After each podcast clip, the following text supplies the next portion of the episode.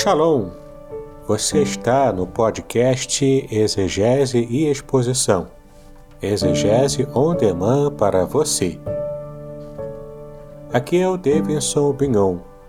Eu sou mestre em Ciências da Religião, professor de exegese bíblica no seminário, pastor congregacional e também publisher editorial. Eu ajudo pastores e líderes cristãos a fazer estudos bíblicos na igreja sem ter problemas com interpretações erradas. Então, se você está pensando em compreender a sua Bíblia com segurança, não deixe de assistir a mais episódios como este aqui. Muito bem, então assine o canal, acione o sininho, curta, comente e também compartilhe. Você poderá me dar uma força me ajudando a ampliar o alcance com os estudos bíblicos de qualidade na internet.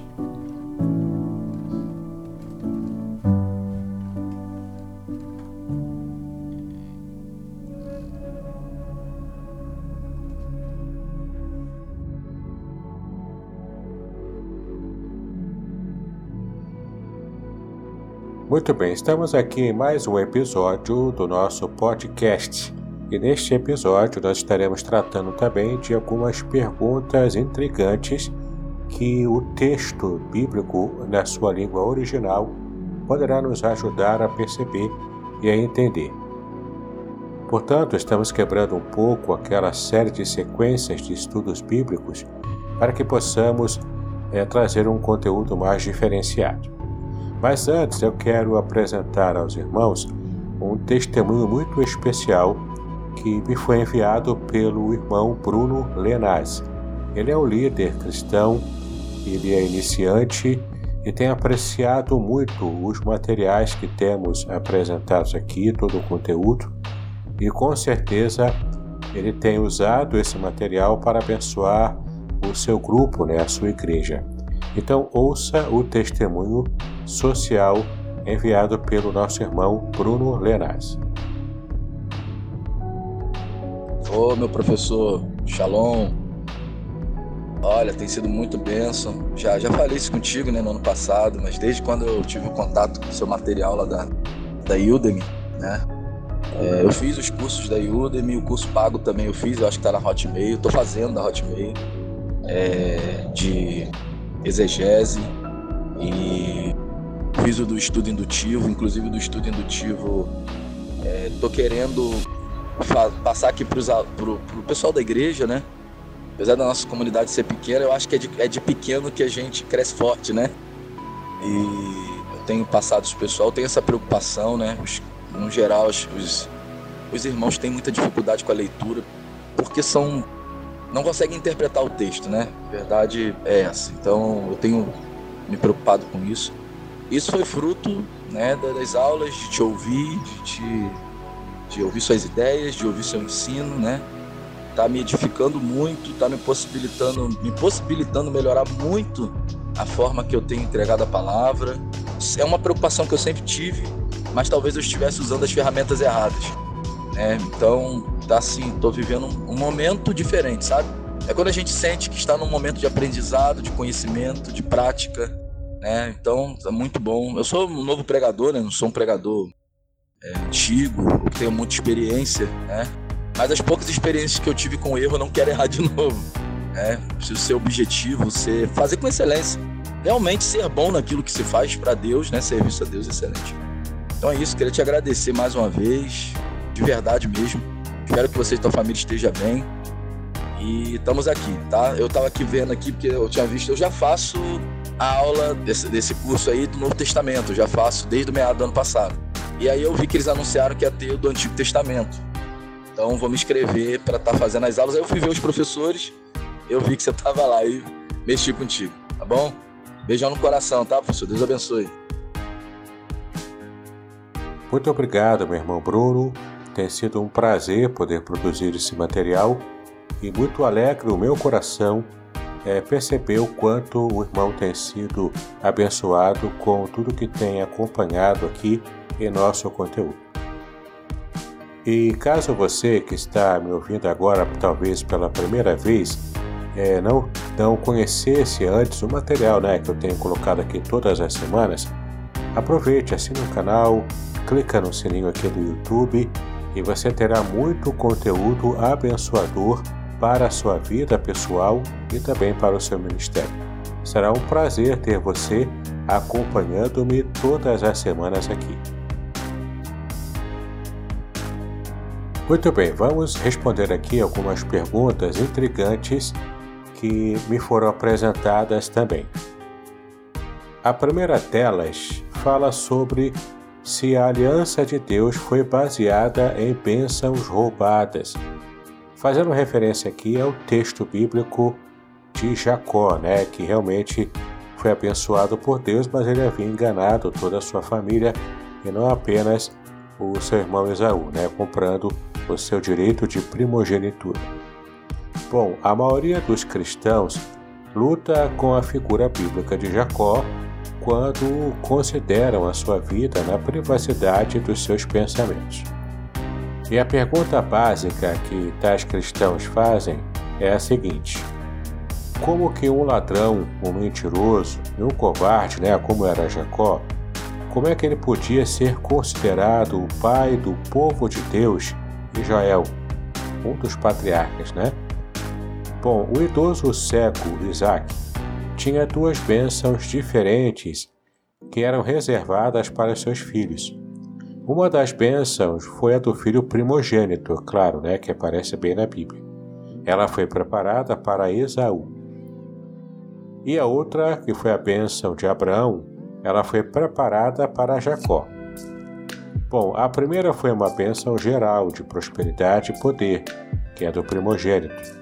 Mas a segunda teve a ver com uma bênção especial de Abraão.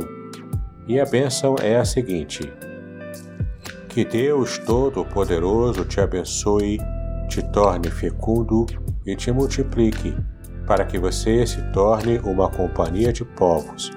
E darei a bênção de Abraão para você e seus descendentes, para que com você possam herdar a terra em que é estrangeiro que Deus deu a Abraão. Você pode conferir essa bênção na sua versão em Gênesis capítulo 28, versículo 3. Então, podemos perceber que o lugar de Jacó na aliança não se baseava nas bênçãos que ele roubou, que foi a de primogenitura, mas sim nas bênçãos que Isaac lhe deu antes de partir para Padã Arã.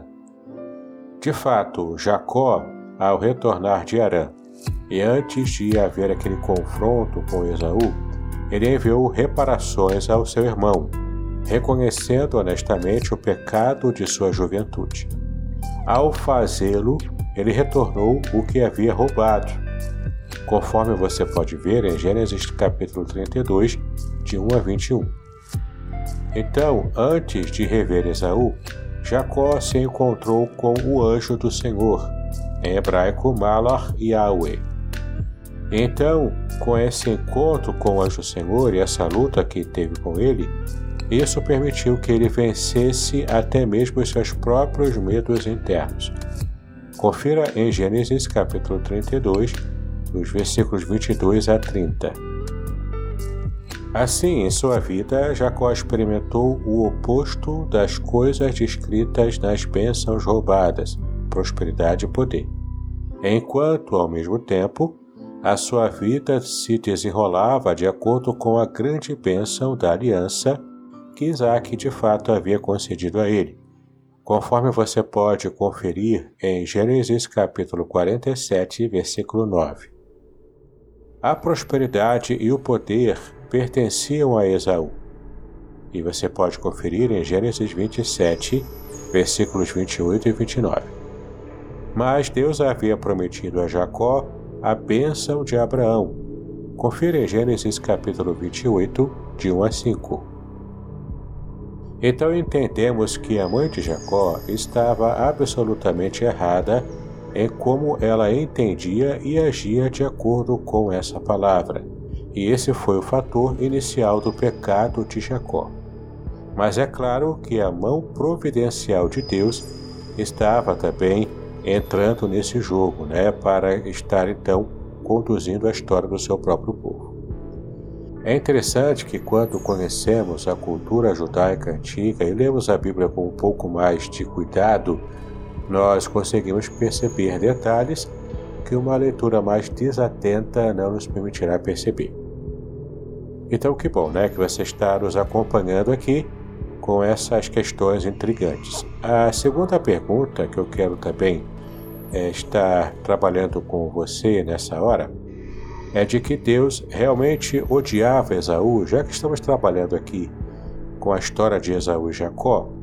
Será que de fato nós entendemos corretamente que Deus estava odiando Esaú e amando a Jacó? Bom, existem certos textos na Bíblia que fazem os seguidores modernos de Jesus se encolherem. Isso porque têm muita dificuldade para compreenderem as nuances culturais que os textos bíblicos apresentam. Uma das mais difíceis passagens da Bíblia é a afirmação de Jesus sobre odiar o pai e a mãe para ser o seu verdadeiro discípulo. Confira o que Jesus disse em Lucas capítulo 14, versículo 26. Bom, a chave para resolver essa dificuldade, ela está oculta no antigo significado da palavra hebraica soné, essa palavra soné, ela foi incorretamente traduzida como ódio na nossa língua portuguesa. Bom, lemos que Deus amou a Jacó, mas odiou Esaú, conforme você pode conferir em Malaquias capítulo 1, versículo 3. No entanto, podemos ver que Deus realmente abençoou Esaú grandemente.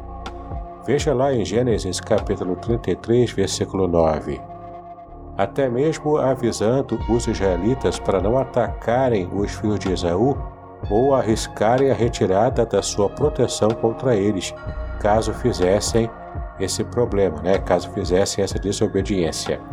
Confira essa passagem lá em Deuteronômio capítulo 2, do versículo 4 ao 6.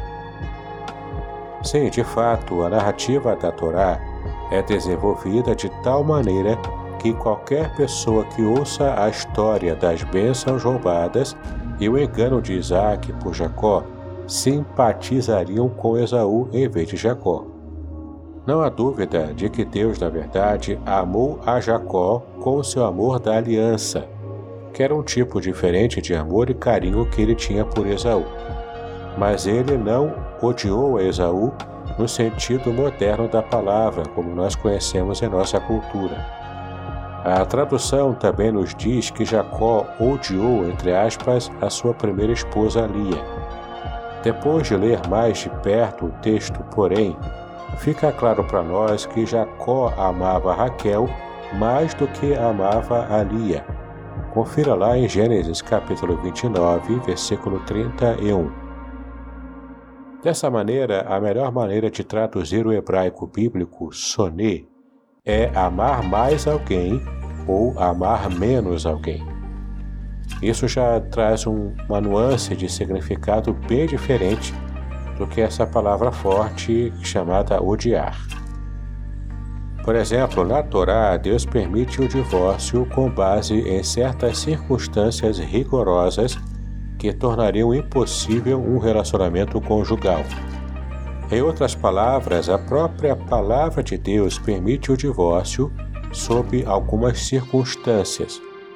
Quando a nossa tradução diz que Deus odeia o divórcio, como está em Malaquias 2,16, e lá aparece a palavra soné, também aqui devemos desafiar nossa tradução para o português e exigir um significado mais preciso nessa tradução. Assim, todos sabemos que o divórcio é uma das experiências mais dolorosas que qualquer ser humano pode passar na vida. Mas há uma coisa que é ainda pior do que o divórcio: um casamento abusivo. Sim, a cultura judaica mostra para nós que a Torá protegeu as pessoas da necessidade de continuar nesse vínculo ímpio, nesse casamento abusivo. Naturalmente, o divórcio e o novo casamento, mesmo sob as bases bíblicas, não é o ideal, nunca foi. Mas, no entanto, traduzir Malaquias 2,16 como Deus odeia o divórcio em geral, é uma deturpação horrível do Deus amoroso de nosso mundo destruído pelo pecado. E de fato, a não compreensão do verdadeiro significado da palavra soné em hebraico nesse contexto nos faz perceber de modo equivocado a mensagem que Deus realmente quis passar nessa passagem mesmo do Antigo Testamento. Bom, uma terceira pergunta que nós podemos também receber é o significado da palavra aleluia no pensamento hebraico.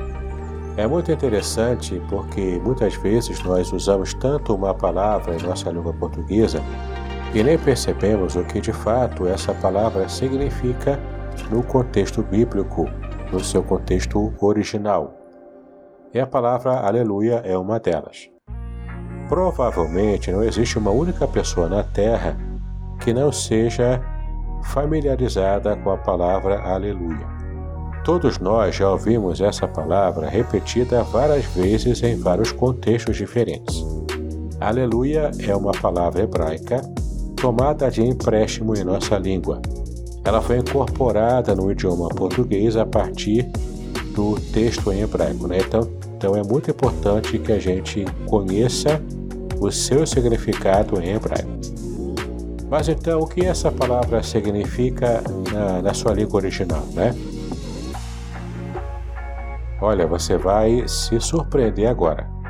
A palavra aleluia é, na verdade, uma palavra composta de duas palavras hebraicas que foram reunidas, né? duas palavras diferentes reunidas. A primeira delas é a palavra alelu, e depois a segunda palavra é Iá.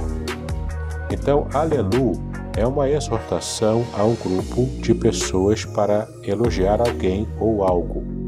Já Iá é uma versão de Yahweh, tetragrama sagrado, que é uma transliteração, então, em português, do nome da aliança do Deus de Israel. Caso você queira mais detalhes sobre o nome Yahweh, você pode acompanhar no meu canal do YouTube uma playlist especial que eu fiz sobre os nomes de Deus. Vale muito a pena você acompanhar. Bom, a crença judaica sustenta que esse nome, o tetragrama sagrado, ele é obviamente sagrado demais para ser pronunciado. De fato, ninguém sabe realmente como pronunciar corretamente o nome de Deus. E quando eu falo em Yahweh, Estou apenas adotando uma forma que alguns eruditos também concordam que possa ser o nome é, pronunciado né, pelos judeus antigos. Mas a verdade é que ninguém sabe porque se perdeu a, a, a forma correta de se pronunciar o nome do tetragrama sagrado. O hebraico antigo ele era registrado apenas com consoantes, não se registrava as vogais. Claro, as vogais são pronunciadas, mas não eram registradas no texto. Então, ao traduzir, entre aspas, né, o tetragrama sagrado Yahweh, tradutores judeus e cristãos substituíam a, o nome Yahweh pela, pelo título Senhor, em hebraico Adonai, que na verdade literalmente significa meus senhores, né, até mesmo no plural. Mas então essa troca foi feita para que se evitasse falar desnecessariamente o nome sagrado de Deus, que era uma questão muito importante que o judeu tinha para não falar o nome de Deus em vão. Mas esse dado era importante porque ele traz uma informação que pode fazer toda a diferença caso você não saiba dela ainda. Isso significa que o tetragrama sagrado Yahweh era na verdade a palavra hebraica original que foi usada no texto bíblico, mas ela foi impressa em todas as ocorrências em nossas Bíblias como Senhor, com todas as letras em versalete, que são essa forma né, de se grafar todas as letras de uma palavra em, em maiúsculas, né? Então, por muitos séculos, o povo judeu se referiu tradicionalmente ao tetragrama sagrado, o nome de Deus, usando a palavra hebraica também Hashem, que literalmente significa o nome. Era uma substituição, assim como Adonai, para não falar o nome sagrado de Deus. Ocasionalmente, os judeus substituíam até mesmo as frases hebraicas mais longas pelo nome da aliança de Deus, como Hakadosh Baruch que em hebraico significa santo, o santo, bendito seja ele, ou seja, uma frase inteira para designar a Deus sem que necessariamente se fale o nome sagrado. Bom, os seguidores modernos de Cristo, eles estão divididos sobre a adequação da tradução em português Senhor. Alguns preferem pronunciar o nome da aliança de Deus, que era proibido de se falar no judaísmo mesmo. Né? Até hoje ele segue essa tradição. É, alguns cristãos, no entanto, preferem é, citar o nome Yahweh, né, o tetragrama sagrado, ou então as suas variantes de pronúncia, como Yahvé ou Yehová, acreditando que essa pronúncia torna a sua fé mais autêntica e também original.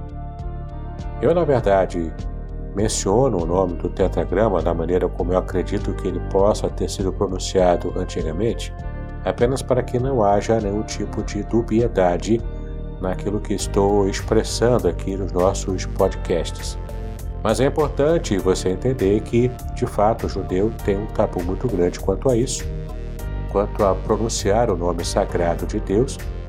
E é claro, nós cristãos também, embora não tenhamos esse mesmo tabu religioso do judaísmo, mas é muito importante que a gente possa levar a sério o respeito ao se pronunciar o nome de Deus. Bom, outros cristãos continuam com as formas judaicas cristãs mais tradicionais mesmo de expressar a sua devoção e se referindo ao tetragrama sagrado como Senhor ou como até Adonai, né? Bom, a questão é que Aleluia, portanto, não é uma expressão de louvor diretamente direcionada a Deus.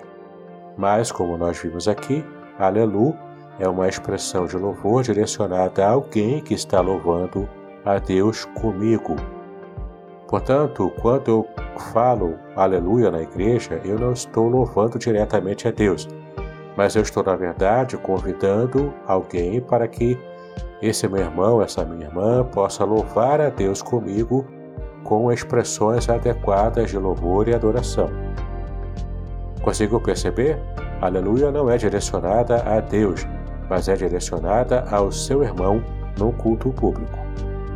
Fascinante, não é verdade?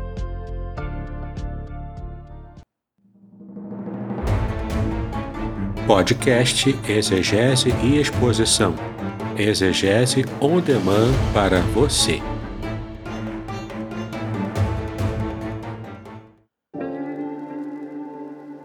Shalom! Aqui é o Davidson Pignon. Eu ajudo pastores e líderes cristãos a fazer estudos bíblicos na igreja sem ter problemas com interpretações bíblicas erradas. Então, se você está pensando em compreender a sua Bíblia com segurança, não deixe de assistir a mais conteúdos como este aqui neste canal.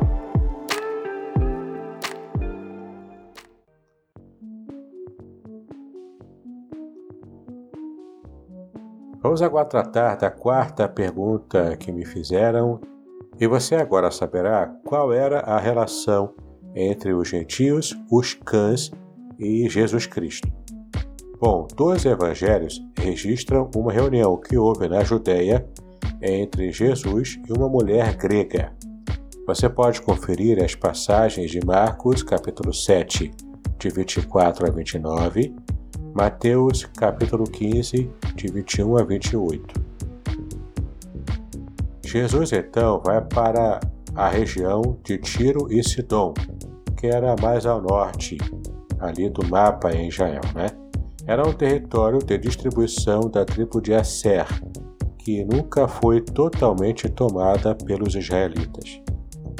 Lá, Jesus encontra uma mãe desesperada disposta a fazer qualquer coisa pela sua filha que estava sofrendo. Ela disse o seguinte: Tende piedade de mim, Senhor, filho de Davi. A minha filha está severamente atormentada por um demônio. Confira em Mateus capítulo 15, de 21 a 22. Bom, enquanto continuamos lendo a passagem, nós vemos que Jesus primeiro deu àquela mulher um tratamento silencioso, ou seja, ele fez silêncio. Então, quando seus discípulos judeus exigiram que ele respondesse àquela mulher, ele respondeu o seguinte: Eu fui enviado apenas às ovelhas perdidas da casa de Israel. No entanto, a mulher era implacável na sua busca. Ela veio, ajoelhou-se diante dele em adoração e disse: Senhor, ajude-me. Ele respondeu: Ora, não é correto pegar o pão das crianças e jogá-lo aos cachorrinhos.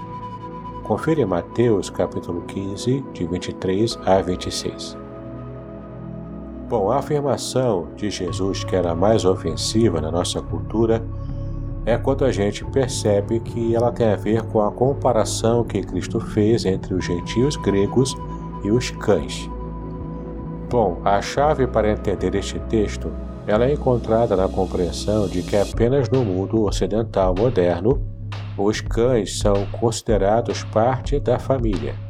Na verdade, os cães geralmente vivem dentro e não fora da casa de uma família.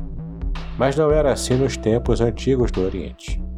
Em outras palavras, a comparação com cães não foi feita para desumanizar a mulher grega, mas para enfatizar que a principal missão de Jesus era para Israel, para aqueles que estão dentro da família de Deus e não fora dela. Então, entendendo dessa maneira, vemos que não havia nada desumanizador na resposta de Jesus àquela mulher. Bom, não é diferente do que o apóstolo Paulo escreveria mais tarde, quando ele disse que o Evangelho é o poder de Deus para a salvação de todos os que creem primeiro do judeu e também do grego. Apesar de algumas declarações incompreendidas sobre o aparente desrespeito à família física, Jesus também disse que a família vem em primeiro lugar nessa passagem. Mas na verdade, o que fez Jesus agir diferente daquilo que ele havia dito a ela naquela ocasião? Claramente foi a resposta dela. Ela disse: Sim, Senhor, mas até os cães comem das migalhas que caem da mesa dos seus donos. Então Jesus disse a ela: Mulher, a sua fé é grande, que seja feito por você como você deseja. Confira em Mateus capítulo 15, de 27 a 28. Então, essa mulher grega, Sidônia, né? Ela mostrou a verdadeira fé de Israel que foi exemplificada na Torá por Abraão e Moisés também. Assim como eles, ela estava disposta a discutir com Deus, acreditando com fé inabalável que Deus é justo, bom e misericordioso também. Veja que interessante a lição que podemos tirar dessa, desse caso da mulher cirofenícia. A gente percebe o quanto a perseverança na fé é importante para alcançarmos a resposta para as nossas necessidades, as nossas dificuldades e, mazela, e as mazelas também. Nesse momento em que passamos por lutas na saúde, na economia, na nossa vida pessoal, quem sabe um problema familiar, é muito importante que a gente se coloque em nosso lugar de humildade, colocando-nos diante do Senhor com essa humildade no coração, sem nenhum tipo de arrogância, sem nenhum tipo de pensamento de blasfêmia, inclusive, ou de murmuração contra Deus, nós podemos receber sim a resposta tudo aquilo que buscamos diante do Senhor. Então, diante daquilo que aprendemos no episódio de hoje, que possamos ter essa certeza de que amar a Deus, servi-lo com integridade de coração e também é, estarmos atentos à aliança que Ele próprio fez conosco, faz toda a diferença quando compreendemos o nosso papel na nossa vivência cristã. Muito bem, espero que você tenha gostado do episódio de hoje e não se esqueça, faça contato, mande as suas perguntas, talvez em áudio para que possamos aproveitá-la né, em algum episódio mais à frente. E também assine o meu canal do YouTube. Clique no sininho, curta, compartilhe, faça comentários ali e ajude a fazer crescer o canal. Muitas pessoas precisam ter um conhecimento bíblico mais sólido. E ali tem várias playlists que vai ajudar a muitos irmãos, desde aquele que está começando agora ainda e precisa de um material mais básico, até mesmo para aquele que já está um pouco mais avançado em seus estudos e quer ampliar ainda mais o seu conhecimento. Esse canal é seu, esses podcasts são feitos com muito carinho e dedicação para a sua vida. Então, abençoe outras vidas também e faça parte desse meu grupo seleto de pessoas que amam a palavra de Deus. Que Deus abençoe a sua vida e os seus estudos. Paz e bênçãos.